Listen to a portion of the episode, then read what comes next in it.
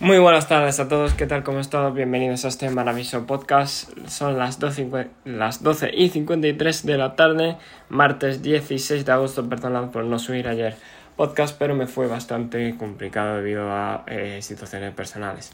No me enrollo más, vamos a ir repasando un poquito el mercado, vamos a ver cómo está Bitcoin, cómo está el panorama cripto y cómo se desarrolla básicamente em, el mercado, ¿no? Porque parece ser que con las noticias de BlackRock, de, adopción de Bitcoin y demás, eh, parece que está bastante bien el tema. Bueno, vamos con Bitcoin en diario. Bitcoin en diario lo está haciendo pues bastante regular porque dejando esas mechas de absorción en diario eh, desde los 25.000 hacia abajo, bastante feo y malo para el precio. Sin embargo, no descarto otro toque a los 25, 25.500 para eh, ultimar esta subida y volver a, bajar, ¿vale? En términos de 4 horas, el precio está a punto de dar un patrón de confirmación alcista, lo cual lo está haciendo muy bien porque no está perdiendo la M55 que justo está en los 24.000, lo cual significa que podemos ver alguna eh, especie de subida eh, todavía, ¿vale? Nos vamos con los índices, ¿vale? Porque las criptos están de, de la misma manera. Los índices que tenemos en diario, seguimos con el Nasdaq, sigue con subidas el Nasdaq, ¿vale? Está en plena resistencia en una línea de tendencia que venía que se originó desde los 16.615, ¿vale? Eh, seguida por los 15.200 y hasta hoy en día, ¿vale? Hasta el día de hoy. Y veremos a ver si rompe esa directriz o qué hace, si tiene reacción el precio. Pero por ahora le está muy bien y muy alcista, que digamos.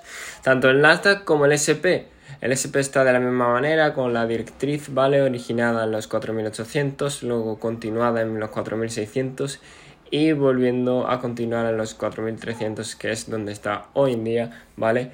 Teniendo, eh, siguiendo de, por parte alcista, ¿vale? Eh, quiero comentar que los índices están subiendo y la actuación de Bitcoin, de Bitcoin es horrible, ¿vale? Porque no está subiendo, no está siguiendo los índices, sino que al contrario está bajando, quedándose en rango, lo cual es una actuación eh, bastante mala, de hecho es muy mala, pero bueno. Eh, vamos a ver cómo evoluciona la situación.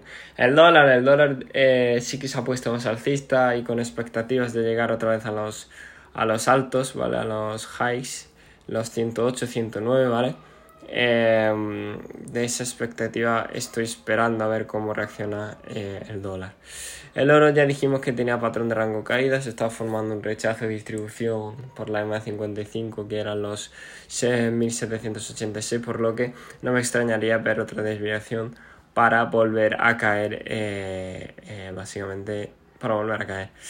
Repasando las criptos, no hay mucha novedad. Lo único sí que hay novedad es en las shitcoins que eh, han pumpeado y ya sabemos lo que queremos decir. Floki, Doge, eh, Kiva, Shiba, ¿vale? Todas estas eh, shitcoins han pumpeado por lo que eso significa que estamos cerca del top, cerca del final de este bear rally, ¿vale? Este eh, como mini fase counter rally, ¿vale?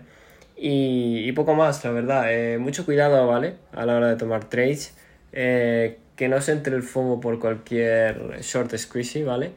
Y, poco más. Nos vemos en el siguiente podcast. Recordad que esto no es consejo de inversión ni eh, consejo financiero ni nada de eso, ¿vale? Eh, nos vemos mañana en el siguiente podcast y veremos cómo evoluciona el mercado.